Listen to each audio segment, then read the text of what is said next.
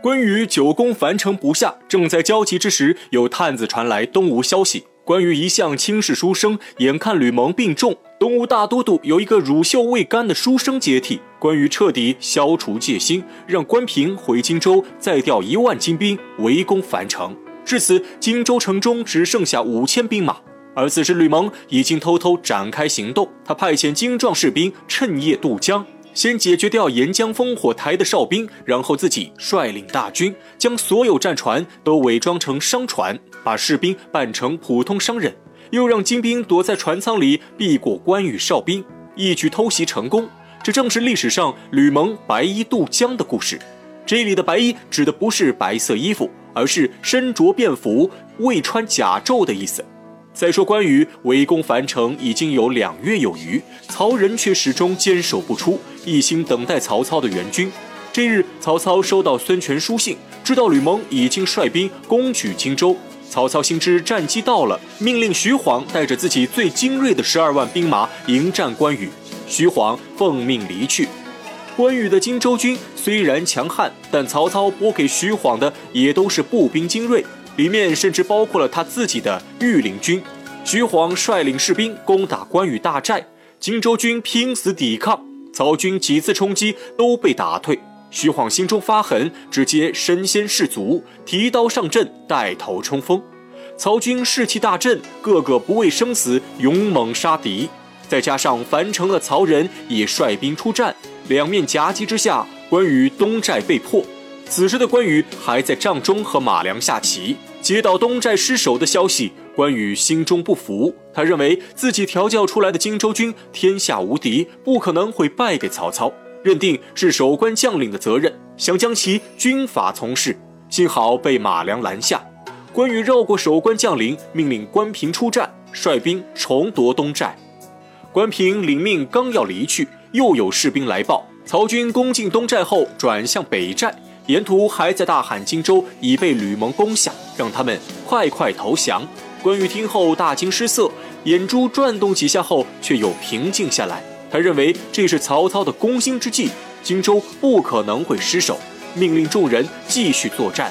众人领命离去后，关羽在帐中却陷入沉思。此刻的他心中已有不祥预感。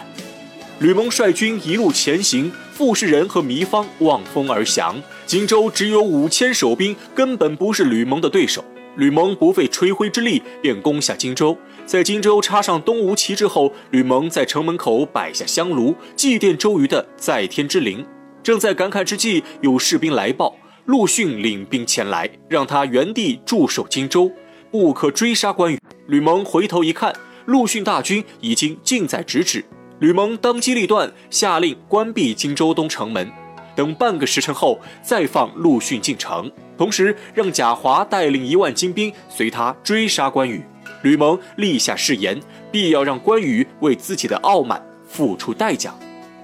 关羽率兵被曹军困在寨中，曹操派人在外面大喊：“荆州已失，让关羽快快投降。”马良听得心急如焚，担心荆州真的失守。关羽却稳如磐石，表示这是曹操的惯用伎俩，就是想打击他们的军心，让马良稍安勿躁。两人交谈间，关平和周仓满脸惊慌地冲进帐中。关平告诉关羽，刚刚收到荆州败兵的消息，荆州真的丢了。关羽初听还不相信，他知道南郡的傅士仁和糜芳手下各有一万精兵，如果援救荆州的话，荆州不可能会丢得如此之快。关平回报说，糜芳和傅士仁因为上次之事耿耿于怀，已经率兵归降东吴。关羽听后怒火攻心，箭伤不发，晕倒过去。清醒之后，关羽带领众人出帐迎敌，刚好碰上徐晃。关羽信心满满，单手持刀而立，自觉只用单手也能打败徐晃。不料二人交手只一回合，关羽力气使不上来，竟被徐晃一刀打退，落于劣势。徐晃正要趁势斩杀关羽，却被关平和周仓拼死挡住。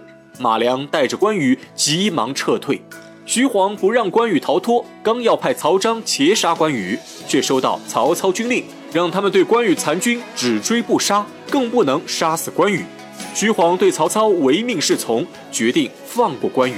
谁知曹彰立功心切，想要斩杀关羽，名震天下，不顾徐晃劝阻，一心要追杀关羽。二人争执间，曹操率兵赶到，当众将曹彰责骂一番，接着语重心长地告诉曹彰，此时杀掉关羽，必定会引来刘备的复仇大军，比起自己杀关羽，把他留给东吴是更好的选择。曹彰听后恍然大悟，曹操让他大张旗鼓地追击关羽，但不能靠近关羽百步之内。曹彰领命离去。